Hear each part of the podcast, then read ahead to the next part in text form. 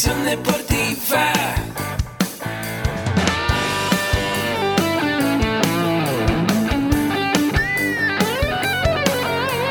Yo soy Ahmed. Somos guerreros.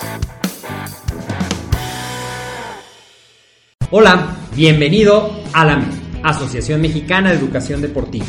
Soy el doctor David Lezama, presidente de AMED, y es para mí un gusto darte la bienvenida a estos podcasts. Este programa está diseñado para compartir contigo conocimientos de los temas que nos apasionan a todos los que amamos el físico-constructivismo y el fitness y queremos mantener un estilo de vida saludable. Hablaremos entonces de entrenamiento, de nutrición, de suplementación, de farmacología y de un tema que cada vez toma más importancia, el marketing deportivo digital. Tendremos como invitados una gran variedad de opiniones y profesiones, entrenadores, nutriólogos, profesores de AMED, químicos farmacobiólogos, médicos, preparadores físicos y desde luego deportistas. Sus historias, consejos y testimonios te ayudarán a aumentar tus conocimientos y desde luego también tu número de entrenos de clientes, haciendo más exitosa y profesional tu profesión de entrenamiento deportivo. También aprenderás técnicas más eficaces del marketing que te ayudarán a monetizar esta profesión. Si quieres saber más de nosotros, visítanos en la casa virtual de la familia Med, www.amedweb.com. ¿Qué tal? ¿Cómo están? Muy buenos días. Bienvenidos una vez más a su programa Mentores para Entrenadores. Soy Jorge Daniel Ramírez Morales y bueno, pues te recuerdo que eh, te, sugiero suscribirte a nuestro podcast. Ya sabes, eh, nuestro podcast que, que, tienes toda la información ahí de todos los audios, el contenido de todas las entrevistas que hacemos cada semana. Bien, eh, te recuerdo también suscribirte a AMED con un clic todos nuestros cursos, talleres y diplomados por una cuota anual, un pago anual que bueno, pues te cubre todos los, diplomados, tienes toda nuestra información en línea y tienes acceso para toda esta información. El día de hoy, bueno, pues tenemos aquí la visita de una gran amiga, una gran estudiante y bueno, pues para mí es, es muy eh, significativo que estés aquí porque bueno, pues vamos a hablar de un tema muy importante que es la, la, la profesionalización, la capacitación para las personas que dan clases grupales. Muy bien, Maribel Inacua, ¿cómo estás? Buenos días. Hola, muy buenos días. Bueno, muy agradecida por la invitación. Para mí es un gusto, es un honor, es un placer. Yo en lo personal pues admiro mucho al profe, le tengo muchísimo respeto y gracias a él estoy aquí porque me dio, me jaló las orejas. Muy Sí, bien. Muchísimas gracias por la invitación. No, al contrario. Y, y bueno, pues les, les comento algo muy importante. Maribel, bueno, pues más de 20 años de experiencia dando clases grupales. Eh, especialista, bueno, en STEP, en otras modalidades de clases grupales, también eh, da cursos, da capacitaciones, eh, da un curso de, adultos y tercera edad, que bueno, pues próximamente vamos a, a tener aquí un curso también de tercera edad y bueno, me va a estar apoyando en una parte práctica, que es su especialidad. Y bueno, pues aquí... tanta experiencia en las clases grupales, en un medio que decíamos eh, suele ser un poco complejo, pero bueno, también da muchas satisfacciones esta parte. Eh, cuando tú vas a, un evento, cuando tú vas a una fiesta o a una de estas clases eh, eh, que se hacen megaclases y todo esto, y te preguntan a qué te dedicas, ¿cómo, cómo comenta rápidamente esto? Bueno, cuando me preguntan a qué me dedico en cualquier ámbito social, ya sea parte del fitness o en alguna reunión, pues les digo que soy entrenadora de fitness y que soy capacitadora para instructores de clases grupales. Uh -huh. Y lo primero que me dicen, bueno, ¿y qué es eso? Medio les explico de qué se trata. Claro. Ah, mira, pues una clase en un gimnasio, eh, debes tener un sistema para poder guiarla, debes aprender de muchas disciplinas para Ajá. poder enseñar una clase de diferente modalidad. Como que no me lo entienden muy bien y a final de cuentas siempre terminan preguntando, bueno, pero ¿cuál es tu profesión real? Porque eso uh -huh. es tu hobby, ¿no? Claro. O sea, ¿qué estudiaste? O sea. ¿qué te dedicas? ¿Eres eh, licenciada en Derecho? ¿Eres ingeniero, arquitecto o algo así? Porque supongo que eso uh -huh. es tu hobby. La gente no lo ve como una profesión real, lo ve como un hobby y además eh, tienen la idea de que el pararse enfrente de un grupo a dar una clase no requiere preparación alguna. Incluso yo tenía esa idea antes de tomar mi primer curso. Sí. Tenía esa percepción de que iba a ser facilísimo, que nada más tenías que llegar, te ponían música y como que el que tuviera más resistencia de estar al frente y gritar y tener como facilidad para pararse frente a la gente, Ajá. era el quien iba a tener el 10 y cuando me voy topando con que tienes que estudiar fisiología, anatomía, eh, musicalización, tomar clases de jazz, todos estos aspectos Ajá. que debemos reunir para poder dictar una clase mm, medianamente digna, Sí. pues eh, me sorprendió mucho, a pesar de que el estudio no, no me espanta, me gusta mucho estudiar. Sin embargo, era esa la idea que yo tenía. Y que tiene mucha gente, ¿no? Porque de Sí. repente también, bueno, pues eh, yo soy licenciado en entrenamiento deportivo y de repente te dicen, vas a jugar o vas a nada más vas a entrenar, vas a volver a competir o por qué estás estudiando eso, ¿no? Claro. Entonces, bueno, yo creo que también la gente tiene esa percepción de que solamente eh, eh, las personas que están arriba de una tarima, que están dirigiendo, son los que mejor bailan, los que más aguantan, los que más resisten Sí. y nada más, ¿no? Entonces no ven todo el trasfondo de esta parte que hay de la preparación, del diseño. Eh, algunos de tus compañeros que he tenido la fortuna de, de convivir con ellos y de preparar cursos, talleres con ellos, eh, de repente los veo ahí grabando sus, sus, eh, su música y editando y le digo, oye, pues ya, o sea, saca la canción así, no, profe, se tiene que hacer Claro. de esta manera porque van los tiempos, va en el ritmo, va en el cambio y luego, bueno, es, es cuando pasamos del sistema anaeróbico al aeróbico y tenemos, debemos de cumplir con esas fases y digo, wow, o sea, esa, esa Sí. parte me parece eh, muy profesional, muy importante y bueno, eh, es, es quitar el paradigma a la gente de esa idea que tiene, ¿no? Pero bueno, antes de, de seguir con la entrevista, antes de entrar más a detalle con todo esto que haces, aquí en Mentores para Entrenadores, pues han venido grandes mentores, eh, próximamente va a venir una maestra que es mi mentor, eh, vino mi maestro Sama, ¿no? Tú eres un gran mentor en este sentido, has eh, llevado a mucha gente, has, has capacitado a Ay, mucha gente. gracias. Y bueno, eh, aquí algo de lo que hablamos en- dentro del podcast eh, es esa etapa en la cual nos dijeron que no íbamos a poder hacer las cosas. Esa, esa fase en la que te dicen, eh, dedícate a otra cosa, Sí, claro. no sirves para esto. Y bueno, hay momentos amargos también dentro de, de nuestro proceso, ¿no? ¿Cuál es uno de los momentos eh, amargos, los- un momento difícil que nos quieras compartir eh, de- dentro de tu carrera, ya, ya en la parte de la profesionalización?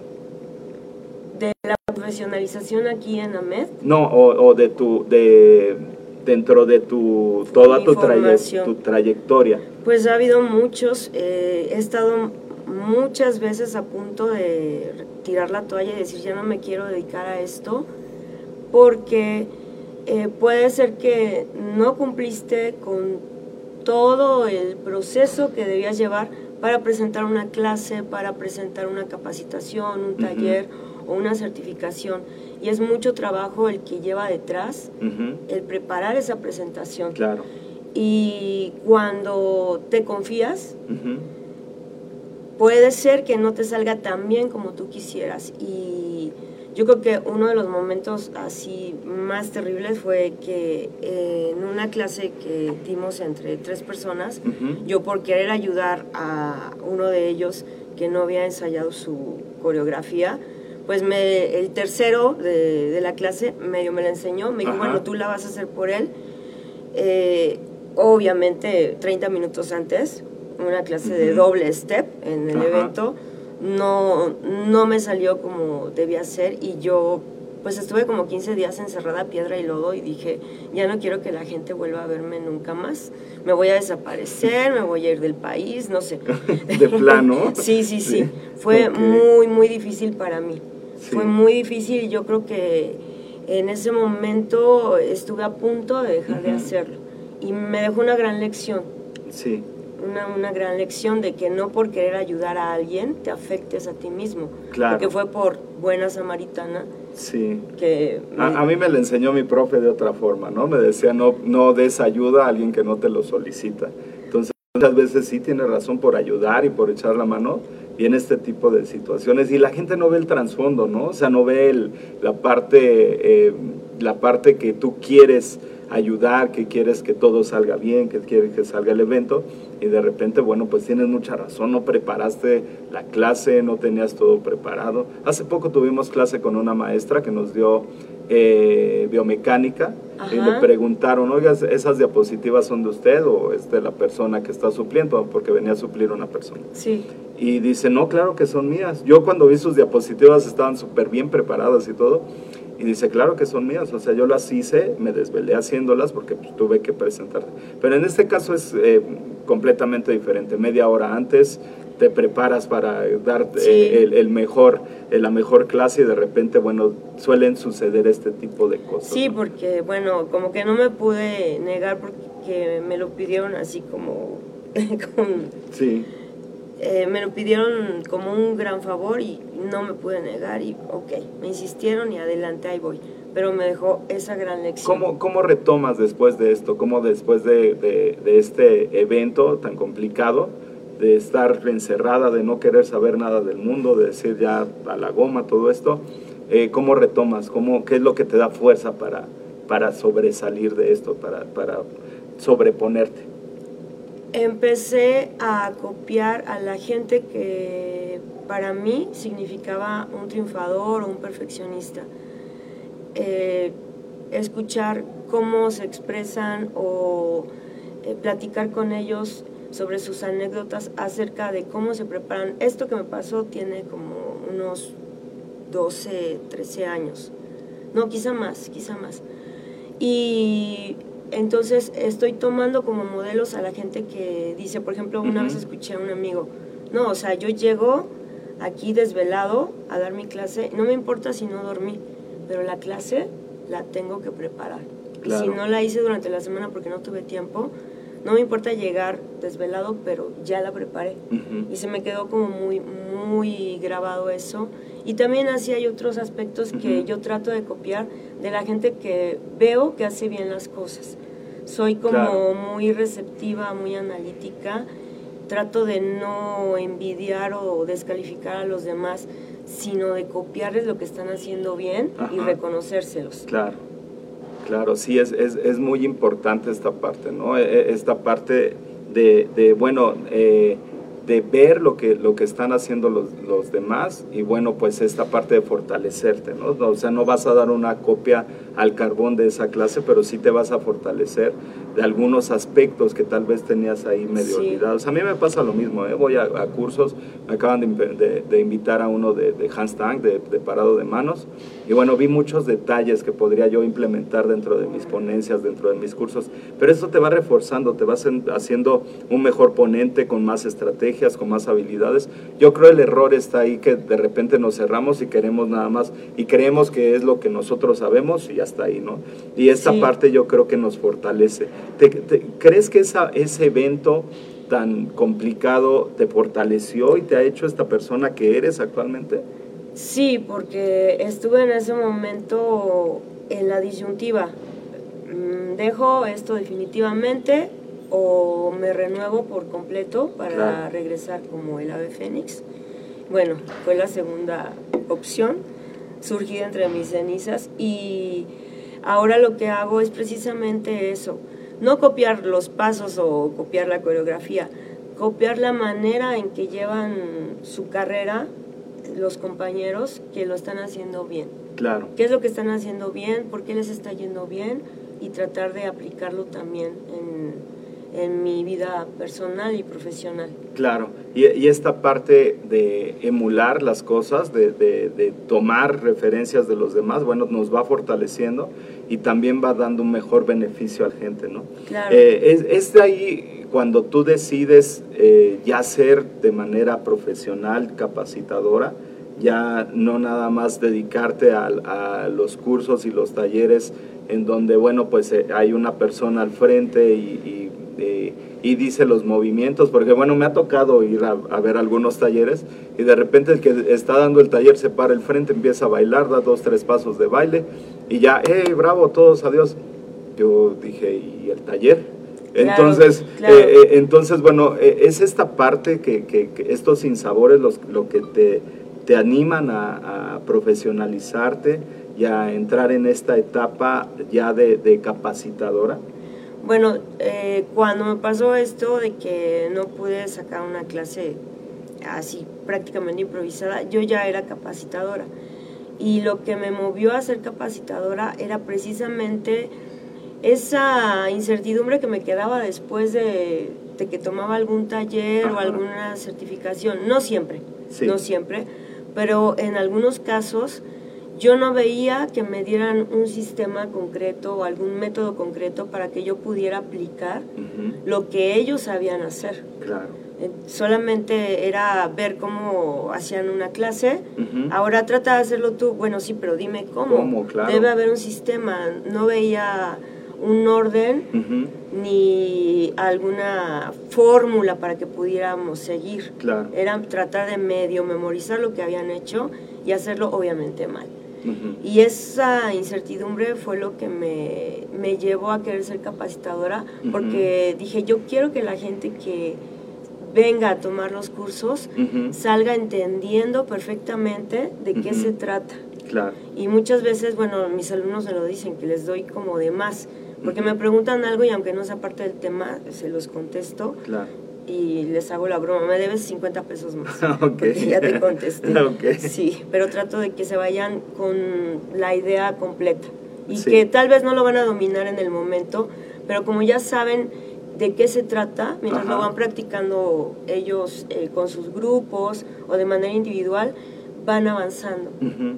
Eso es Sí. lo que procuro con ellos. Sí, y, y es muy padre, ¿no? Es, es dotar a esta gente de estos recursos. Nosotros lo vemos ahorita con la plataforma digital que tenemos de AMED con un clic. Eh, de repente, cuando es la clase presencial, te quedas con muchas dudas Claro. y, y de repente dices, dices, híjole, ya no, ya no pregunté, eh, pero aquí tienes la posibilidad de regresarle y de ver la, la duda, ¿no? Y decir, ah, ya entendí esta parte. Eh, y yo creo que estas herramientas, esto que ocupas tú de hablar después con los, con los alumnos, de decirles esa broma de me debes 50 pesos, es bien aplicable. Eh, Sí. Entonces, eh, sí, no, yo también lo ocupo, ¿no? Sí, Eh, porque ya no toman el siguiente nivel porque como que les enseñé de más, ¿no? Claro, Sí. entonces- no, pero también e- es, es una serie de procesos, ¿no? También a veces queremos, eh, me ha tocado en las capacitaciones que la gente quiere llevarse una receta de cocina y quiere También. llevarse esa receta y ya no, ya no pensar, ¿no? Entonces, Sí. yo creo que es una parte importante esto que mencionas, de, de hacerlo por módulos, el módulo 1, el módulo 2, ya cuando tengo cierta eh, capacitación, ya tengo cierto nivel de apre- de aprendizaje, sal, paso al que sigue, ¿no? Entonces, bueno, me, me- parece muy importante todo esto que mencionas eh, en cuanto a esto que te anima a ser capacitadora. Eh, pero, ¿cuáles, ¿cuáles son las estrategias que has tomado tú para llegar a este nivel en donde estás? Hace poco, el doctor Alatriste hacía una encuesta en Facebook y Ujú. ponía quién es la mejor capacitadora mujer en México. Eh, pregunta seria, ¿no? Porque luego pues, empieza ahí todo el mundo a cotorrear. Entonces, eh, dentro de la es- encuesta yo vi nombrada muchas veces tu nombre, o no te vi ahí nombrada muchas veces. Sí. Entonces, eh, creo que, bueno, eres un referente para mucha gente. Creo que estas estrategias y esta didáctica que tienes eh, aplicable ya en la capacitación te ha fortalecido mucho. Y, y- y me gustaría saber, y bueno, yo creo que a toda la gente le gustaría saber, cuáles son las estrategias que has eh, llevado para llegar hasta aquí. Bueno, siempre me ha gustado mucho estudiar. Me gusta elaborar pues mis manuales o el material que eh, les doy de apoyo, siempre de temas generales, específicos, que lleven una secuencia lógica. Y que sea algo entendible para que puedan aplicar lo que estamos viendo en, en ese momento. Por otra parte, trato de estar siempre estudiando, Ujú. siempre aprendiendo. Desde que empecé no he dejado de capacitarme, siempre estoy capacitándome. Eh, digo, eh, no solo de manera teórica, sino también de forma práctica. Ajá.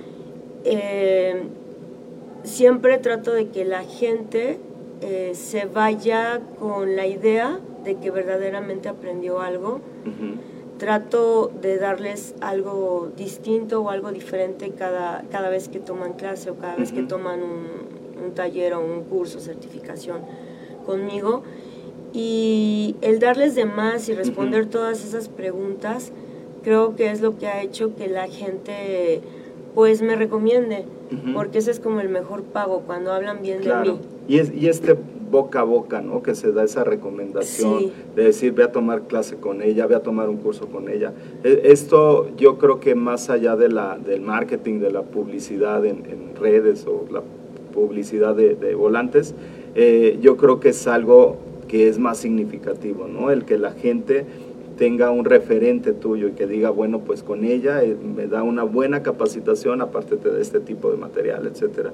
Eh, ¿qué- qué- cuáles son las, la, la- la importancia, cuál sería la importancia para la gente que no se ha decidido a tomar este, este paso? Para, eh, creo que hay muchísima gente dentro del medio del fitness que eh, se prepara y que bueno, finalmente eh, cambia esos paradigmas de decir, bueno, yo nada más con lo básico ya la hice, doy mis clases y, hay gente que, que busca este cambio, busca profesionalizarse. Una parte es la capacitación y, que va dentro de, de esta eh, modelo educativo que es una educación no formal y otra Sí. parte es la profesionalización, la educación formal, finalmente la, la- la ley de cultura física y de deporte algún día nos tenía que alcanzar, ¿no? Y nos dijeron muchas veces, van a necesitar una licenciatura, hagan una licenciatura, este, etcétera, ¿no? Ahora ya es una ley y bueno, se va a tener que, que la gente que da clases va a tener que, que adaptarse y va a tener que ubicarse dentro de esa ley. ¿Qué, qué es lo que la gente de, de fitness, los que dan clases grupales, cuál sería la recomendación para empezar un proceso de capacitación y profesionalización? Bueno, en este caso yo creo que si quieres tener como más credibilidad es muy importante. En este caso yo no estoy aquí porque sea una ley, sino porque realmente estoy convencida de que me gusta lo que estoy haciendo, que eso obviamente va a incrementar mis bonos ante la gente o una mayor recomendación para que quieran capacitarse conmigo. En cuanto a la, la capacitación informal en donde vemos más la parte práctica. Sí, y pues como que no estamos conscientes ni como instructores ni como capacitadores de todo lo que nos falta aprender porque mientras Claro. más vas aprendiendo más eh, te vas percatando de todo lo que ignoras. Claro, y hasta que no estás en, en el ojo del huracán o que te toca una prueba muy difícil es cuando decides profesionalizarte. claro. En este caso, bueno, yo creo que las personas que están dando clases, hablando en primer, en las bases de- del fitness, que están dando clases sin tener una capacitación informal, por así decirlo, en cuanto al área metodológica y Ajá. práctica, es precisamente porque no saben todas las carencias que tienen. Yo siempre he dicho que la ignorancia limita tus carencias. Mientras más ignorante seas, mm, menos te vas a percatar de todo Claro. lo que de lo que careces. Así es. Y bueno, mientras ellos tengan gente y sean muy animosos, van a, a seguir sin capacitarse y tal vez tomando algunas referencias coreográficas de, de YouTube, ¿no? Claro. O algunos ejercicios de, de YouTube, pero realmente no saben lo que están haciendo ni lo grave que es trabajar con personas vivas que no solamente ponen en tus manos su físico, sino también Claro. su eh, parte emocional, su Claro. parte social, y estás como jugando con eso. Ujú.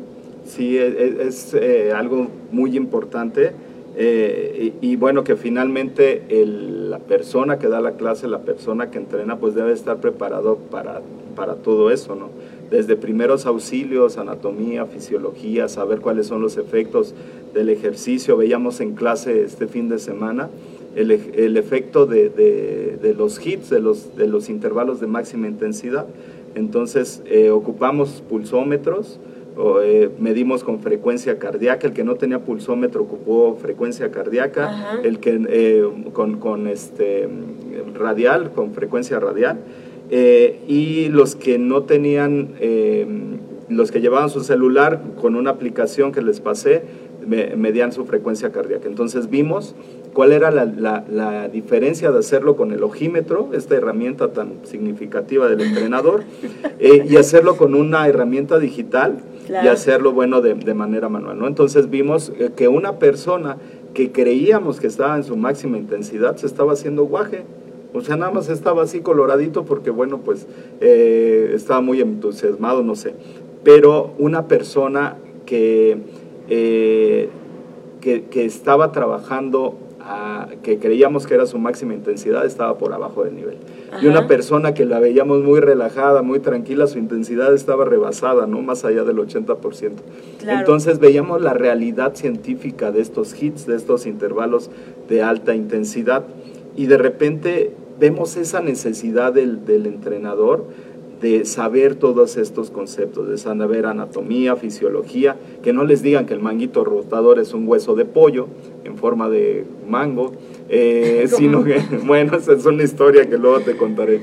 Eh, pero de repente tenemos nosotros que estamos dando la clase tenemos una autoridad ¿no? ante la gente que está Claro. que, que va a recibir eh, la capacitación y muchas veces nosotros no nos capacitamos. Entonces resulta complejo. Aquí esta recomendación que les das a la gente de profesionalizarle me parece muy importante no pero en todos los ambientes porque a veces eh, esto viene desde el aeróbics no el aeróbics bueno cuando hacían sus competencias y hacían todo esto que ahorita me gustaría que tocaras ese tema de cómo fue que, que empezaste y cómo fuiste escalando, eh, me parece importante que se dé una capacitación y ya se dio una profesionalización. Ahorita hay varias empresas que pa- capacitan, profesionalizan, etcétera, y, y que se me hace muy importante, ¿no? Pero eh, eh, aparte de estas recomendaciones, ¿qué más le podrías decir a la gente para que lo hagan? ¿Qué- ¿Cuál, cuál Sí. sería la motivación? Bueno, antes de eso, pues sí, quiero agregar que muchos compañeros me han preguntado de qué se trata, cómo es, eh, es, es muy difícil y la mayoría que les he dado informes, incluso los he canalizado aquí con César, directamente le- les doy su número, no se han atrevido porque, bueno, como lo mencionan mucho aquí en la escuela, estamos en nuestra zona de confort Claro. y mientras estés trabajando y percibiendo un ingreso, no te das cuenta de que te puede alcanzar.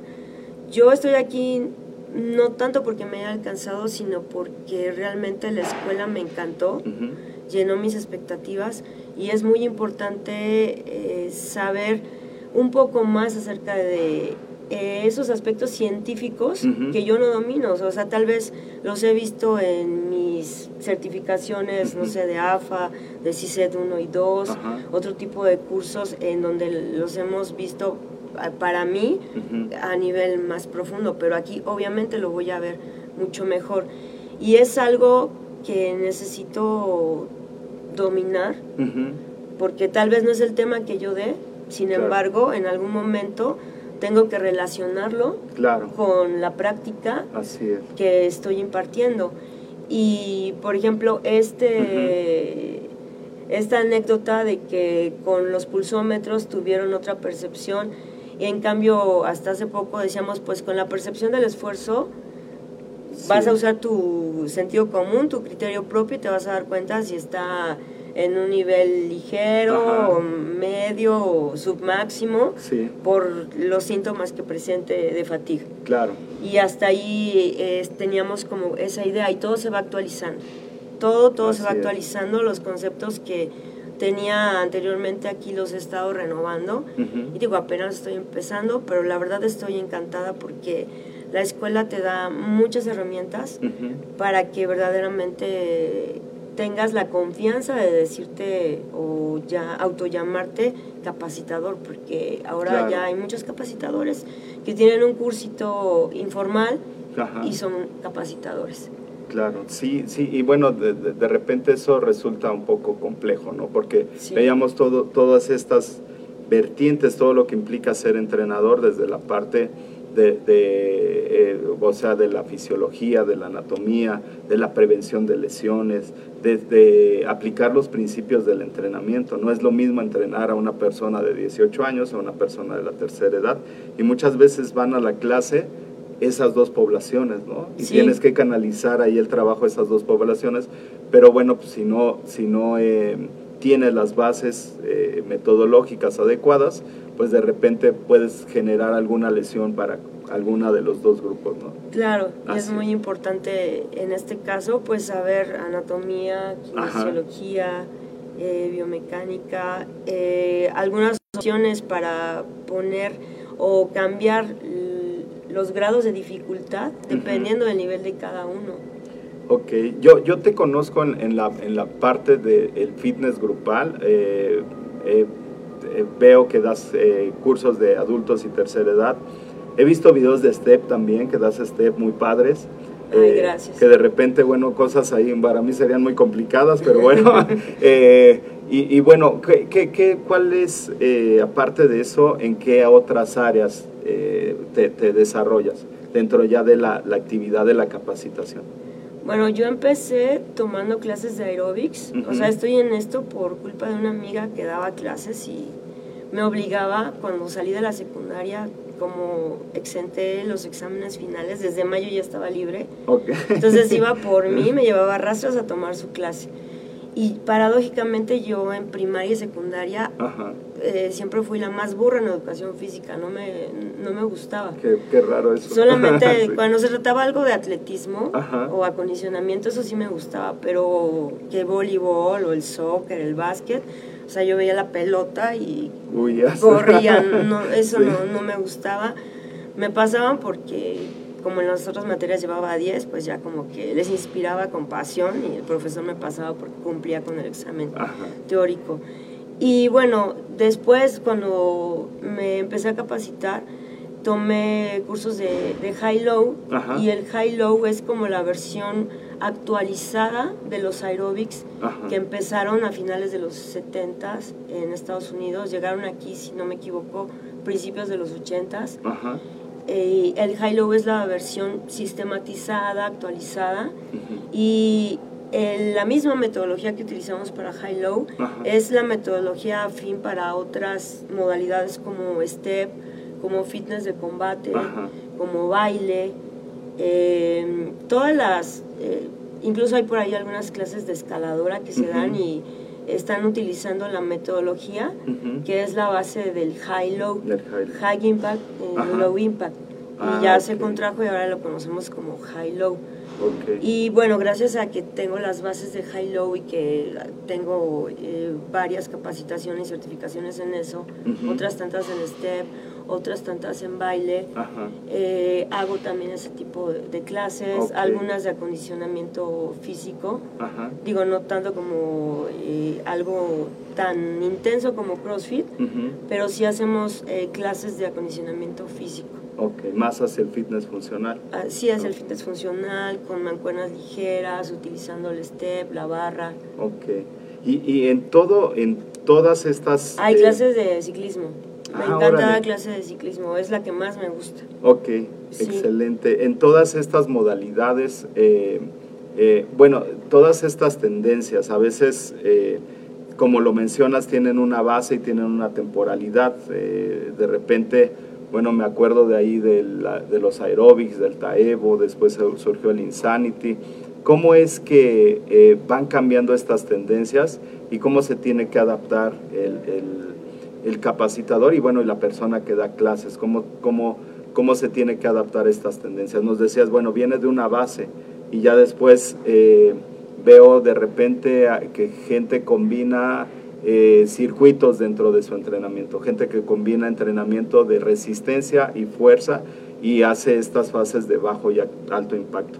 Eh, Estas tendencias, ¿cómo, ¿cuál es su, sus cambios? ¿Cuáles son sus temporalidades? ¿Tienen, eh, no sé, un, un, eh, evento máximo de, eh, o alguna curva de, que le empieza la empieza la tendencia, sube y después viene a la baja? ¿Cómo, cómo es? Sí, bueno, todo es una moda, porque, por ejemplo, Pilates, pues llegó como por ahí a México finales de los 90, 2000, Ujú. y se volvió una moda. Actualmente solamente hay ciertos sectores que lo practican. Ajá. Digo, también, también lo practico yo y tengo algunas certificaciones, pero últimamente pues no hay como muchos lugares en donde impartirlo. Y el baile como tal, pues ya existía desde siempre, casi a la par de, que empezaron los aeróbics, porque los aeróbics están basados en movimientos de jazz y de ballet.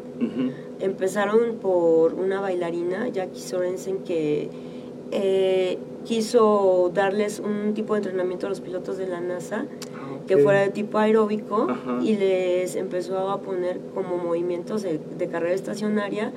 Y así fue como esta tendencia o esta forma de ejercitarse eh, comenzó, eran movimientos de jazz, no sé si tienen la oportunidad de ver por ahí películas eh, como tipo Flash, Dance, hay una donde sale John Travolta y Olivia Newton-John, creo que se llama Perfection, y se ven ese tipo de clases de finales de los ochentas, es prácticamente jazz, prácticamente jazz.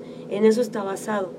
Y casi desde un principio se puso una especie de modalidad alterna que era como baile. Sin embargo, aquí en México, por ahí de los noventas, no pegó mucho, porque la gente estaba muy enfocada en hacer high-low y step muy coreográfico muy complicado. Ya las clases se convertían más que en un disfrute para el grupo, era como un duelo entre instructores de que veías la clase de las 10, ah, me toca pasar a las 11, entonces la voy a hacer más difícil que tú. Y los alumnos no podían seguirla porque eran clases muy complicadas. Eso hizo que la gente empezara a alejarse de esas modalidades y entonces surgió la marca de Zumba, eh, retomando el baile como fitness, como clase grupal, pero siempre había existido la clase de baile. Le decían cardio salsa, cardio jazz, ritmos latinos. Eh, ritmos latinos, siempre había existido esa clase de baile, pero como que no era el momento de que tuviera el boom.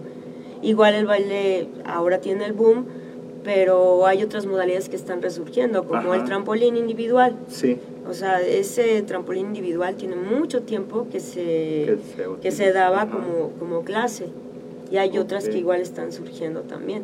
Pero yo, yo creo que esta parte, eh, la, la, profesionalización y la, la parte de la capacitación ha cambiado, ¿no? O sea, vemos, vemos exactamente lo que dices, videos o películas como Flashdance, y bueno, pues vemos eh, los rangos de movimiento, vemos los, los, cuerpos diferentes, vemos los implementos, los accesorios diferentes, ¿no? Entonces van cambiando estas, estas tendencias. Eh, dentro de todo esto que, tú te has desarrollado, ¿cuáles son las modalidades que más te, más te gustan dentro de la capacitación? ¿Tienes alguna favorita, algo, algo que te guste más dentro de, me decías esto del cycling, eh, eh, sí es, es, muy padre. Yo recuerdo cuando iba ahí a, a, este, a practicar spinning con mi amigo Trujillo, que era eh, ciclista profesional. Y bueno, puso su sala de spinning y sí, era realmente muy extenuante la clase, ¿no? entonces, bueno, este, este, estas modalidades, ¿cuál es la, la, favorita? ¿Cuál es la que más te gusta?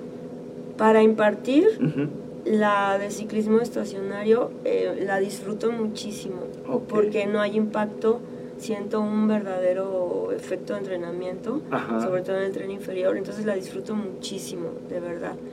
Y pues el hecho de que eh, la planeación de, de tu clase no tiene tanto que ver con que si la cuadratura musical, sí debes saber los cambios de la música, preparar los terrenos o el tipo de ejercicio, sí, debe tener una planeación, por supuesto, pero no te estresa tanto como estar pensando que ya viene el cambio del 32 y ahora la alternancia y ahora te cambias a izquierda, pero como en el giro lo hiciste mal, te, te equivocaste.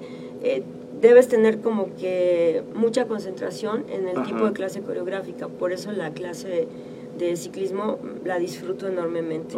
La de pilates también la disfruto enormemente porque no tienen ese sentido coreográfico que te mantiene todo el tiempo alerta y hasta cierto punto pues bajo estrés.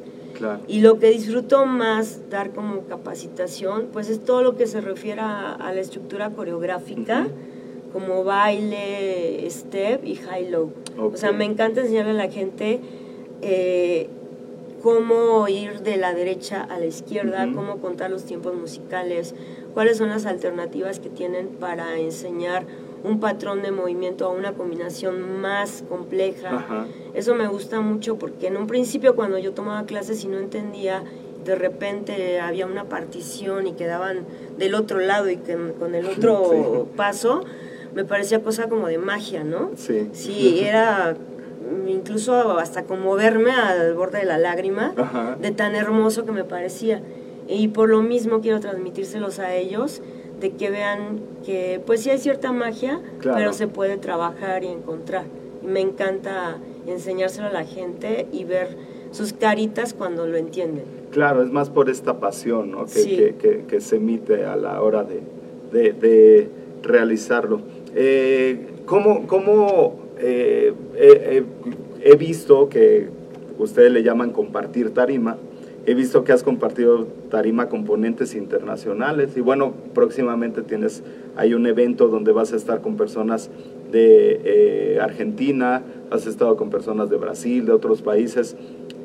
¿cómo, ¿Cómo enfrentas estos retos? O sea, ¿cómo te enfrentas tú con otro compañero que viene de otro país a, a dar una capacitación?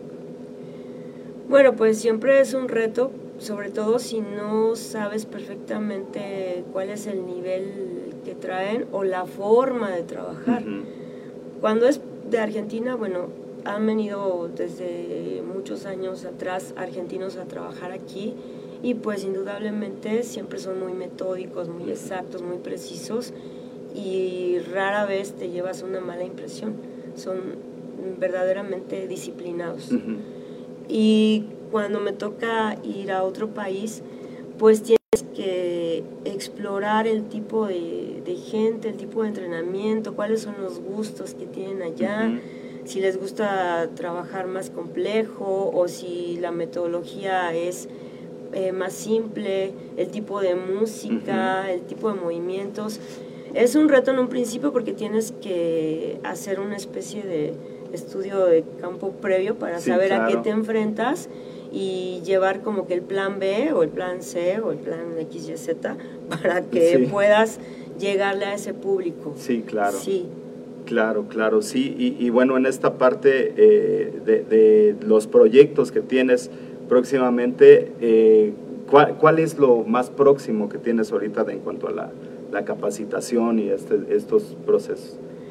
Bueno, eh, tengo como más próximo eh, una certificación que viene a dar Sebastián Avellaneda de Argentina, que el jueves nos va a dar un taller de, liderazgo para instructores de fitness. Y el viernes, sábado y domingo, 13, 14 15, va a dar una capacitación de CrossMax, que es entrenamiento funcional y algunas técnicas de, de CrossFit. Okay.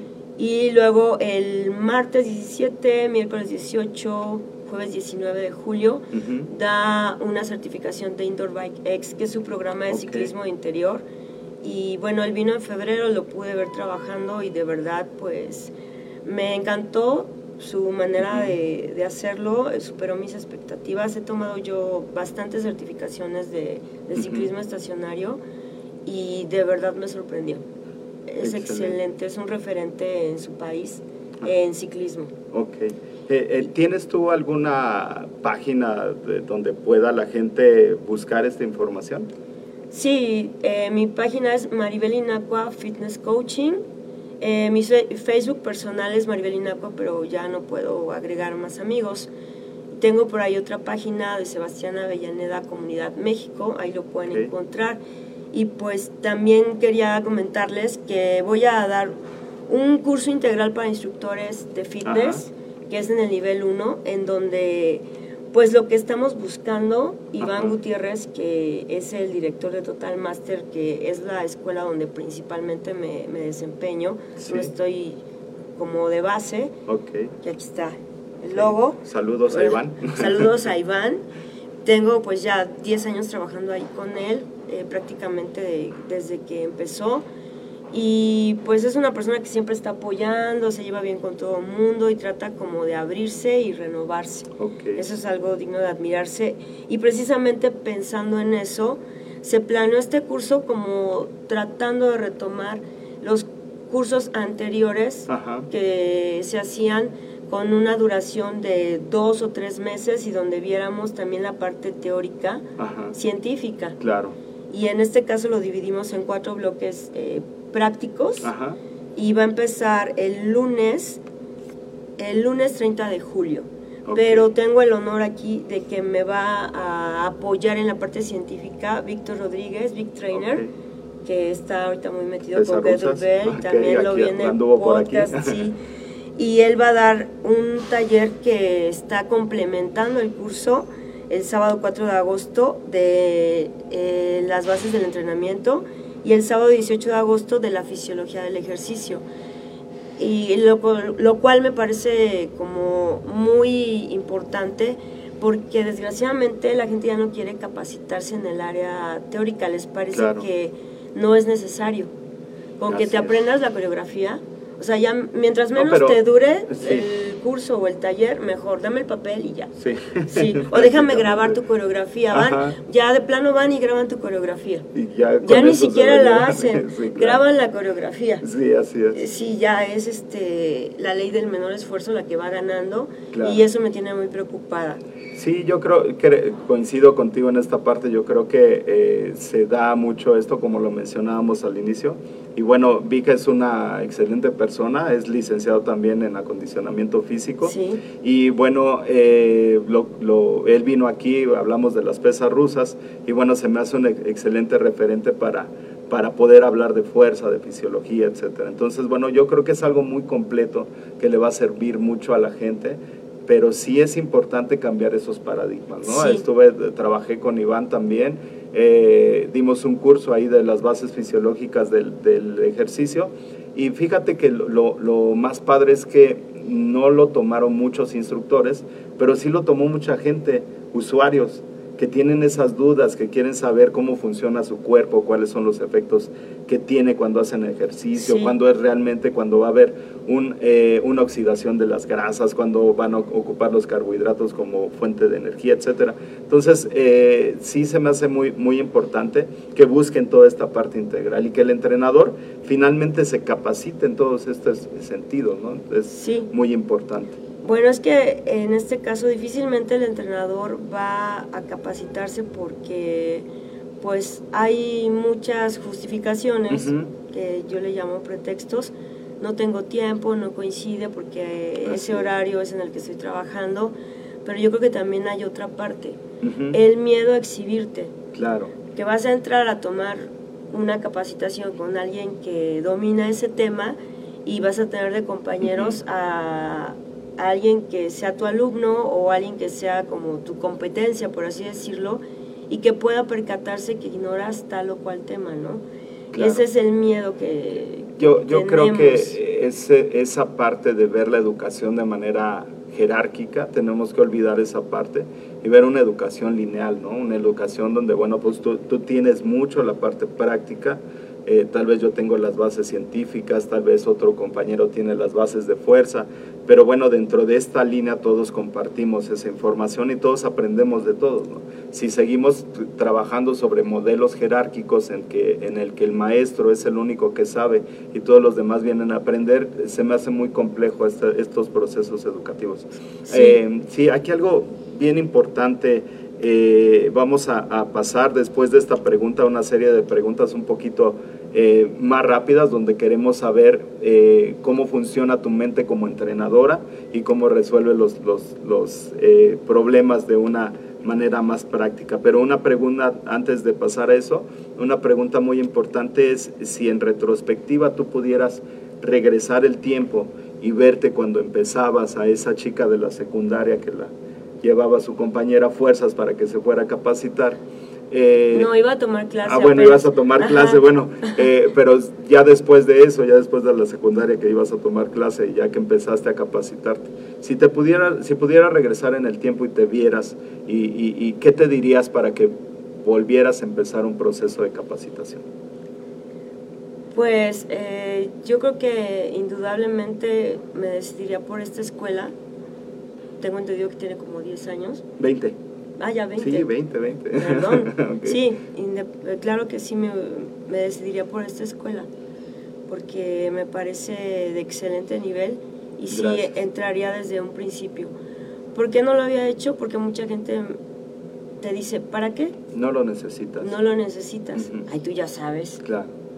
E- Eso es la gente que te lison- que te lanza tus lisonjas, tus halagos, Ajá. quién sabe si con buena o con mala intención, me dicen ya no lo necesitas, pero había otras que ya para qué estudias. Ujú. O sea, no, no, no, tú ya no, ya cuando salgas ya no vas a encontrar trabajo porque contratan solamente a gente de 20 años, entonces ni pierdas tu tiempo. Porque yo antes de entrar aquí, yo me iba a inscribir a, a Derecho, yo quería Ujú. hacer Derecho porque me llama mucho la atención. Y toda la gente me decía tanto de Derecho como de Ajá. entrar aquí a MED, que yo ya no debía estudiar, que ni lo necesitaba, que ya no tenía caso ¿Para qué? y que para qué Claro. que no era algo así como muy importante y además pues eres mujer, o sea, como para qué estudias. También eso ha sido una traba en, eh, a lo largo de, de mi camino siempre. Claro, sí, yo creo que enfrentarse a esa, esa misoginia es, es algo muy complejo, ¿no? Eh, hay ya, mi maestro de taekwondo me decía, había una compañera, Rebe- Rebeca Quijas, que era eh, campeona panamericana, y me decía mi profe, pégale, o sea, tú le tienes que pegar duro. Y yo, no, ¿cómo le van a pegar a Rebe? No, es que ella se está preparando para un panamericano. O sea, eh, eh, ellas también buscan esta parte de igualdad. Y de repente, bueno, pues cuando entrenábamos en Ciudad Universitaria, pues nos teníamos que pegar todos parejo, ¿no? Hombres y mujeres. Entonces, eh, creo que ya eh, con un poco más de planificación, de programación, ahora vemos que el entrenamiento debe de, estar adecuado para cada una de las personas, pero no podemos eh, segregar y no podemos eh, de alguna manera hacer menos al género femenino. ¿no? Yo creo que es algo muy importante, como lo menciona, se da mucho en fitness, que de repente eh, los hombres están mejor pagados, hay más oportunidades, Sí. etcétera, y tienes que pelear contra eso, ¿no? Pero yo creo Sí. que también eso es una de tus grandes fortalezas. Yo creo que es- eso también es algo que te motiva a seguir trabajando y seguir adelante y, y- y esta parte de capacita- capacitar a más mujeres, ¿no? Sí, eso es muy cierto. El hecho de que haya una preferencia por los varones me ha obligado a estar siempre preparándome y capacitándome, porque siempre lo he dicho, para que las chicas del grupo te perdonen que eres mujer, tienes que demostrarles que eres 10 veces mejor que su instructor el guapo. Así es.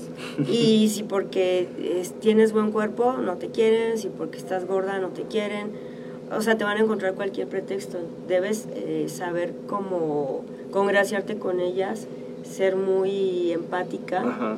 y demostrarles poco a poco lo que puedes y estás dispuesta a hacer por Claro. ellas para mejorarlas. Así es. Que, que resulta complejo porque a veces también eh, entre los mismos grupos de mujeres empiezan ahí a complicarse las cosas, ¿no? Pero qué más eh, importante que fortalecerse todo esto que estás mencionando. Sí. Bien, vamos a pasar una serie de preguntas un poco más eh, rápidas donde vamos a, a conocer tu, tu mente como capacitadora y entrenadora. ¿Cuál es el hábito que te ha ayudado a desarrollar tu éxito personal?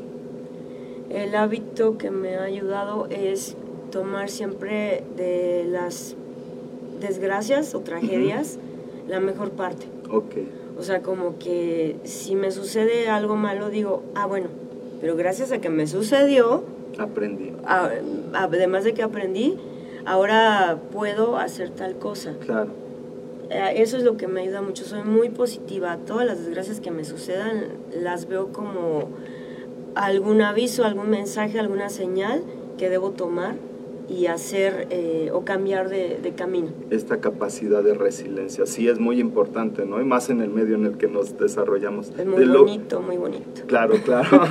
De lo que haces hoy en día, ¿qué es lo que más disfrutas? Lo que más disfruto. Aparte de pues, estudiar, porque veo que eres sí. un excelente estudiante y que te gusta mucho esa Ay, no, muchas parte. gracias aquí porque pues estamos frente al público, pero yo me considero, la verdad, muy, eh, como que estoy muy retrasada, estoy muy desesperada porque hay cosas que se me complican mucho, Pero sí, sí disfruto mucho estudiar, me gusta mucho estudiar, eh, hago mi mayor esfuerzo, pero lo que más disfruto es ayudar a la gente a, a mejorar, Claro. a mejorar su desempeño como instructores. Eso es lo que más disfruto. Y el cariño de la gente, porque pues viajas mucho y conoces siempre gente nueva y dices, ay no, es que los de Campeche son lindísimos, pero vas a Tampico, ay es que son lindísimos, Sí. ay no, pero este, es que los de Toluca y es que los de Tula, ya no sabes eh, quién es más lindo de Ajá. tanto cariño que te otorgan. Entonces, Claro. eso es lo que más disfruto, el ayudar a la gente y la recompensa que te dan en cariño. Claro, sí, fíjate que, que hace más o menos un año fui a dar un curso en Chalco de entrenamiento funcional y llega una chava y me dice, no, es que no va a poder tomar el curso, no me alcanzó. Y, este, y le dije, no, pues velo con el organizador, ¿no? Me, y saca una bolsita de plástico llena de monedas y me dice, esto es lo que junté. Y le dije, pásate, guarda eso y pásate. Eh, sí es muy padre, ¿no? Y, y- y- y la gente... eh, finalmente esta parte es muy emotiva, ¿no? Te, te, Ujú. te, te da más y dices, órale, pues vamos a, a darle duro al curso. Bien, eh, de las herramientas digitales y, y- o sitios webs que, que más visitas, que más ocupas, ¿cuál sería una que podrías eh, recomendar a la gente que nos está escuchando? Bueno, a mí me encanta escuchar audiolibros porque, bueno, Ajá, como vivo sola y este mi gato tigro no hace la limpieza, es muy desobligado, pues tengo que llegar a hacer Ajá. limpieza y hacer mis deberes o, o mientras preparar algunas cosas.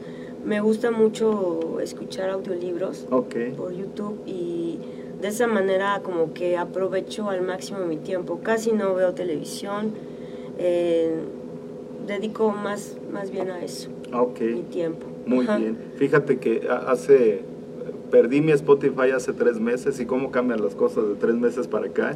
Eh, es que metimos el plan familiar con mi hija y no, no sé por qué no lo podía abrir. Pero bueno, ya finalmente lo pude abrir y descubrí que en estos tres meses la cantidad de podcasts y audiolibros en, en Spotify ha crecido significativamente. No, igual también escucho mucho los podcasts de aquí.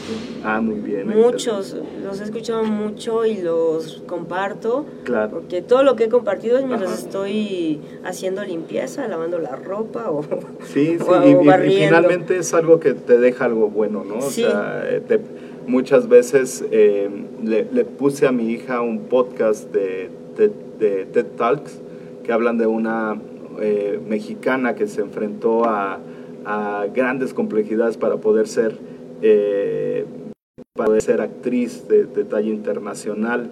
Entonces se lo mandé a mi hija porque, bueno, pues andaba pasando por una situación ahí medio compleja con un docente de su escuela. Le dije, bueno, pues, o sea, el desarrollo de habilidades nadie te lo va a quitar, ¿no? Y después, bueno, cuando egreses, seguramente vas a desarrollar más esas habilidades. Y seguramente fue por eso que, que, que, este, que empezaste ese proceso. Pero todo vino de un, de un podcast que escuchó. Yo lo escuché, se lo pasé. Y dijo, oye, pues esta chava pudo hacer eso. O sea, ¿qué Sí, me estoy preocupando me por pasó eso materia, no? con el con el podcast de donde hablaban de Norma Bastidas. Ah, ok, Me impactó. Claro. Sí, o sea, y yo no puedo entrar a la plataforma para mandar mis tareas. O sea, si ella ganó el triatlón y no sabía Claro, nadar. Yo claro. puedo hacerlo, puedo hacer también eso. Así es. Y bueno, pues un saludo a Spencer Hoffman, que pues, es gran Sí. amigo y bueno, pues eh, eh, cambia las vidas de las personas, ¿no? Entonces, bueno. Bien, eh, por último, ah, antes de que nos, nos des toda la información que ya habían mencionado tus eh, medios de contacto, pero ahorita nos los vuelves a decir, eh, ¿qué libro podría recomendarle a la gente que nos, o, o película, serie, libro, que no voy a ser la de Luis Miguel, pero bueno, que te haya impactado últimamente? Bueno, del libro eh, el de Secretos de una mente millonaria, Ok. Padre rico, padre pobre, Ujú. de Kiyosaki, que yo creo que es el más famoso. Y el último que, que leí, el de El hombre más rico de Babilonia, donde, bueno, las expectativas no son así como para ser millonario, sin embargo, te da como una realidad Claro. de cómo puedes distribuir tus ingresos y este, buscar un, un medio alterno para aumentarlos. Siempre tener como una segunda opción de ingresos para poder ir ahorrando y lograr todas tus metas. Muy bien. Pero obviamente pues los de Secretos de una mente millonaria y lo de Padre rico, Padre pobre, pues también me hizo reflexionar mucho acerca de cómo tu contexto, tu entorno te define Claro, y te hace pensar en que vas a ser de cierta manera por siempre sí. y hay que romperlo. Así es, claro. Y bueno, pues eh, eh, excelentes literaturas, excelentes recomendaciones. Muchas gracias, Maribel. Eh, recuérdanos otra vez tus medios de contacto y cómo eh, es la, la mejor forma de, de- de entrar en contacto contigo. Bueno, pues me van a encontrar muy fácil por mi nombre, Maribel Inacua, es mi Facebook personal. Ya no puedo agregar más amigos, estoy el- eliminando constantemente. Pero me pueden encontrar en fanpage Maribel Inacua Fitness Coaching. Ok, Y bueno, en este caso para la certificación que estoy promoviendo con Sebastián Avellaneda hay una página alterna que se llama Sebastián Avellaneda Comunidad México. Pero igual me pueden contactar directamente y les puedo dar los informes, tanto del curso que voy a dar en Total Master con el licenciado Víctor Rodríguez, que es el 30 de julio, como con estas certificaciones y talleres que son a partir de este jueves 12. ¿Ya? Muy bien. Pasado mañana. Ah, no, mañana porque hoy es miércoles. Así es, Hoy así es, es. miércoles. Exacto. Sí, ando norteada.